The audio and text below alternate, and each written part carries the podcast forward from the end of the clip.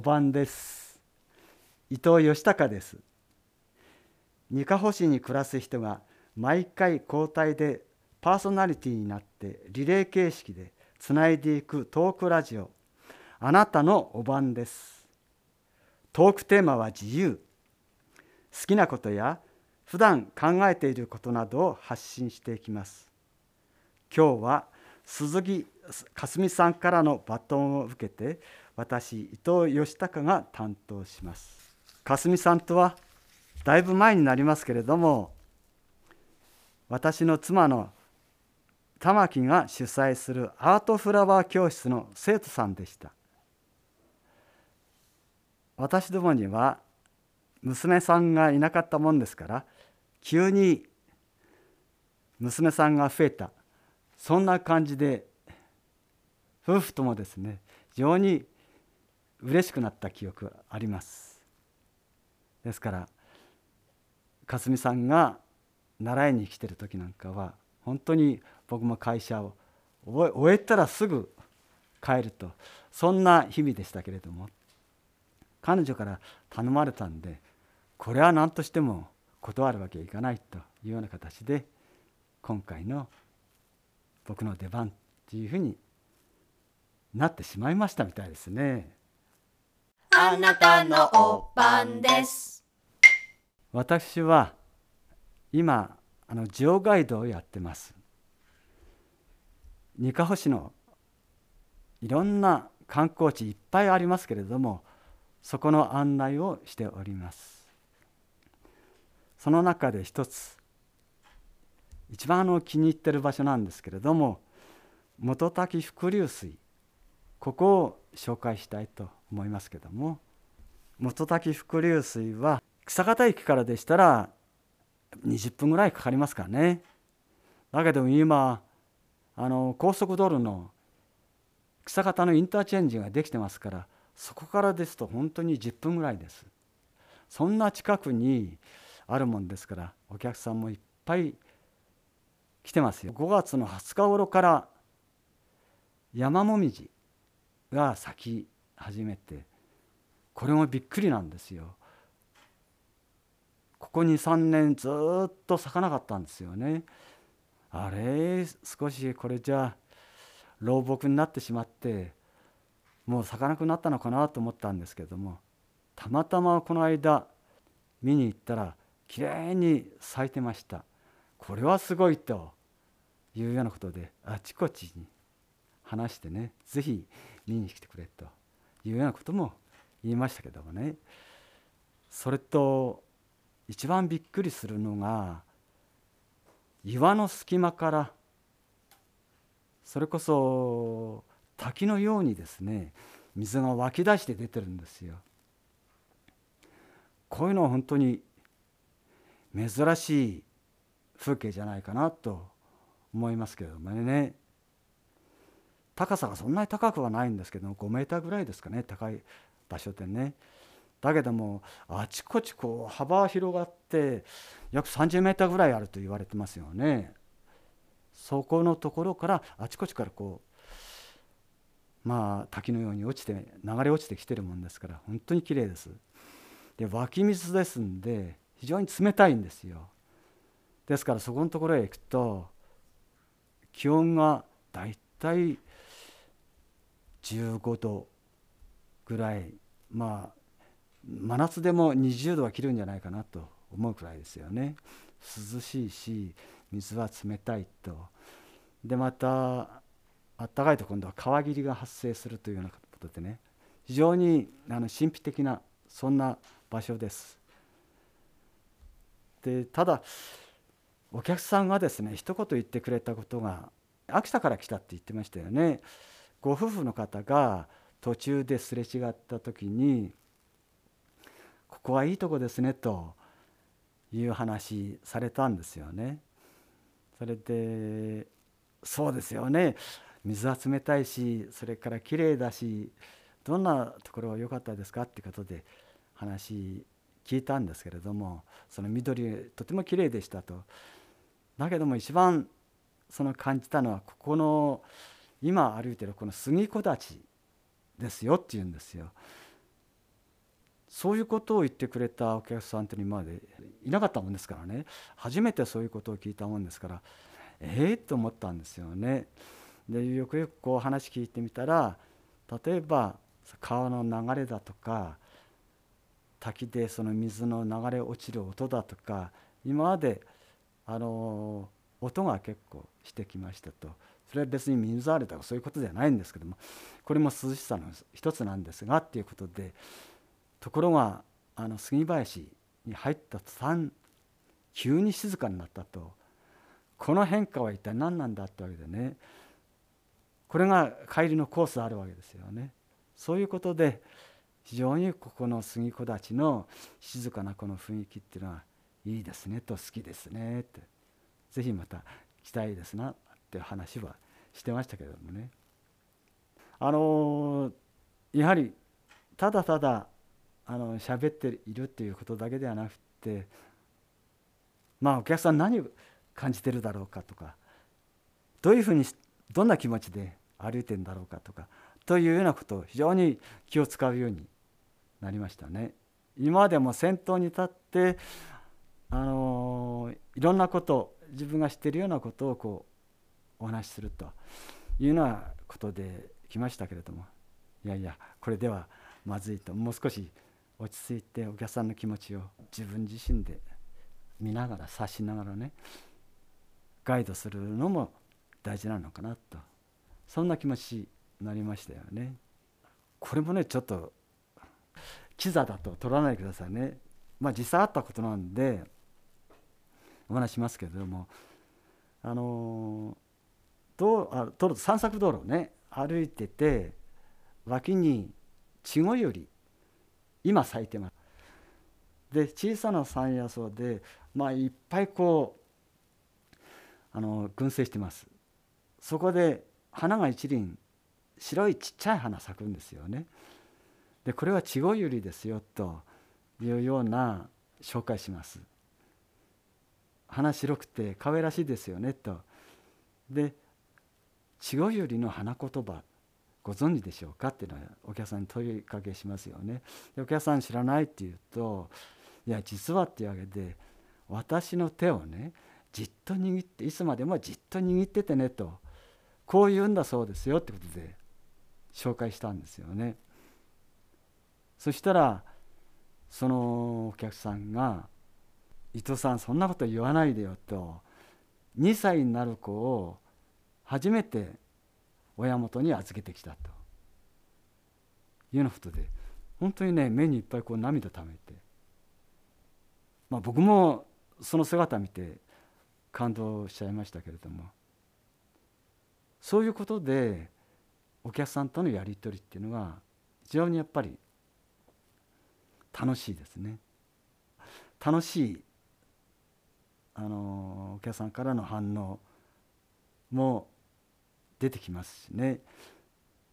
一つは関西のお客さんであの木にブナの木に苔がこうついてたんですよ。分厚くね。それでその苔のところを素手ですよってことで触れてみてくださいと。まるでビロードでしょって言ったんですよね。そしたらそのお客さんは「ダメだよそれじゃあガイドさん」ってあげて「じゃあ何と言えばいいの?」って言ったら「ベルベットと言いなさい」と。これが関西人の反応ですよね。実際はもうそういう楽しいやり取りをやりながら2時間から3時間一緒にするわけですよね。まあ、そういう意味では僕はあのガイドやってよかったなと。ですから今本当にみんなから言われるんですけどもお前は現役で働いてる時よりもずっと今生き生きしてるなと。何やってんだ一体っていうような感じでみんなに言われちゃいますけどもね。僕は横浜の勤務地が横浜だったんですよね。でなんで向こうから越してきてかなんですけれどもたまたま向こうで結婚してで子供が3歳半ぐらいですよねその頃にそろそろ子供も大きくっていうかなっていくしと子供を育てる上では田舎の方がいいんじゃないの？みたいな感じで調子のいいことをですねあの妻の方に話していたんですよね。で妻も意外と簡単に乗り気になったんですよ。なんでかというとみんな親もそれこそれこそあのじいさんばあさんですよね。もう東京生まれらしいんですよ。ですが田舎がないと。そういうわけで田舎ができることはこれいいことだみたいな感じで意外とまあ彼女の方がまあ彼女の方がって言って怒られるけども乗り気。でしたね。こっちへ来る前の年に妻と2人でまずじゃあ草方っていうところ行ってみようというようなことで2人でこう電車で来たわけですよ。その時にそんなにそれで休みを取れないしってわけでじゃあとにかく今日一日草方町を歩いてみようということで富山森だとか鳥の海だとか四隅池だとかああいうまず山の方から向かっていってそれで下の方のあとは塩越浜の町だとかああいう海岸の方ですよね。あちらの方まで一日中こう歩きました。そういうことであこの住むであればこの場所がいいねっていうのはそれで決定しました。それが大体45年ぐらい前で草形町に来てで悪いことに引っ越してきたのがちょうどクリスマスの時ものすごい雪降ったんですよその時は。で誰が一番 あのその時にあの悲しんだかというじいさんだったかなと思います。というのはあの妻の父親ですよね。でこっちへ来て一緒に来たんですもんねその時にまあ秋田空港から帰るからっていう時だったんですけどもやっぱりウイスキー飲んで相当酔っ払ってそれで泣きながら「吉高なんでお前こんなとこへ越さなきゃいけなかったんだ」ってわけで散々怒られました。まあ確かにねあのー、妻の場合は長女でしたから一番上3人兄弟なんですよね一番上でで一番可愛がられて大事にされてきてそれがこっちへ引っ越すっていうことになればまあ親父にしてみれば晴天の霹靂まさかって思ったんだと思うんですよね。まああの翌日もね草形駅まで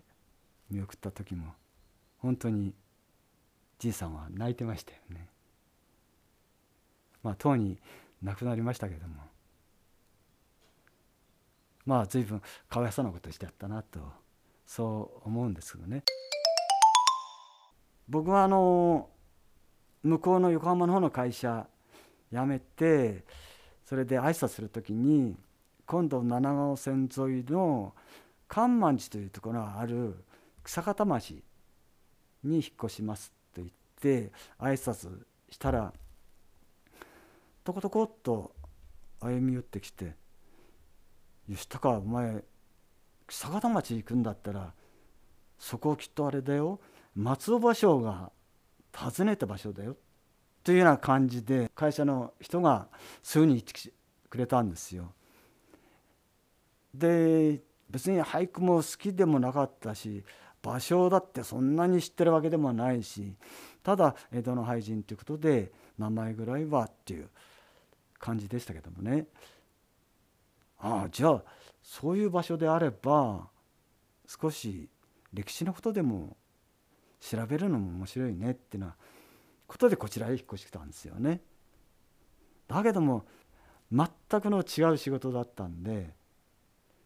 これは大変だなと思ってそれどころじゃなかったですね。歴史勉強だそんなことはもう全くなかったですよね。とにかく仕事を先に覚えなきゃいけない。横浜の方で事務職やってたんですよ。ところがこっち来たら本当にあの工場の仕事。例えばプレス機械だとかあとボール板だとか。もう40年ぐらい前の機械ですよ。製造機械ですこれ。それから溶接機だとかそういうものをあってというか全部覚えろと いうような感じで言われちゃいましたんで。ただ生きがいはありましたよね。なんでかっていうと誰もいないです。そこの工場。誰もいないんでお前一人でやれと立ち上げろっていうような感じで。ただオーナーさんは別にいましたからね。そういうふうに言われるとおよしそれだったらって感じでまず仕事を覚えなきゃと思ってね。頑張りましたけどもね。今は20人ぐらいいるんですかね。辞めてからだいぶ1 5 6年経ってますんで様子もちょっと詳しくわからないんですけども。まだ続いてますんで頑張っていますよね皆さん。まああの自分自身ですねあの自然というか山が好きで結構やっぱり長月山なんかは5月の連休も1週間ぐらい滝の小屋って山手県側になりますけどもねあちらの方にもうずっと泊まり込みでスキーや春スキーやってました。まあそういうあの頃から自然的なものは意外と好きでしたよね。ただ定年になってそれでやめてさていよいよじゃあ場所のことでも調べようかといった時に草形町役場の観光課の方からいやいや歴史よりもかえって中島大湿原であそこは人気でお客さん多いんだと自然の方やってくれないかっていうことを言われてこれまたしょうがないな。じゃあそっちに進むかっていうようなことでやり始めたんです。この年になるまでまあ日産自動車でもそうですけどもねいいことずくめというか。楽しかったですね。これからももう少しあとどれぐらいこのガイドの仕事できるかわからないんですが頑張っていければいいなとそう思ってます。はいどうもありがとうございました。あなたのお番です。次にバトンをお渡しするのは斉藤義雄さんです義雄さんは空手の先生なんですけれども気持ちが非常に優しい。金太郎ですね。本当に優しい人です。ただ社長さんですから斎藤林業という林業の仕事です。それこそ自然の中へ入って木を切ったり枝払いしたりとそんな仕事を真面目にやってますよね。ですから彼にはぜひバトンタッチしてもらってよろしく頑張ってもらいたいんですよね。吉尾さんよろしくお願いします。ということで今回の担当は伊藤義孝でした。次回をお楽しみに。